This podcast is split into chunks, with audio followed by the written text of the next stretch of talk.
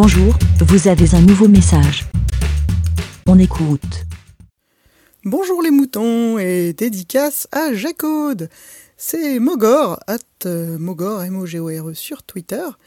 Je revenais, je venais pour la première fois pour parler des épinards. Alors, soyons clairs. Déjà, les épinards, c'est pas mauvais, c'est source de vitamines, etc., etc.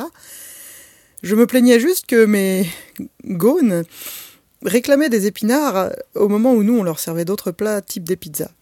Voilà, donc je trouvais ça vraiment étrange qu'ils se plaignent en disant on mange pas assez de, vous savez, du poisson, des épinards.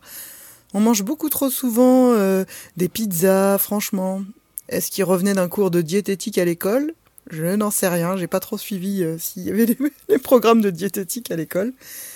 Quant au brocoli, on peut en parler parce que, à l'inverse des épinards, c'est fascinant. Déjà, c'est fractal.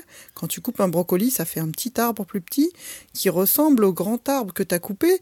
Et si tu le recoupes en plus petit, ça fait encore un plus petit arbre, et encore un plus petit arbre, et encore un plus petit arbre. Bref, j'aime le brocoli, j'aime le chou-fleur. En fait, j'aime vraiment beaucoup de légumes. Euh, mais les épinards en purée, là, insipide, à l'eau, bof, quoi, bof. Merci, BLA. Pour répondre, pour donner votre avis, rendez-vous sur le site lavidemouton.fr.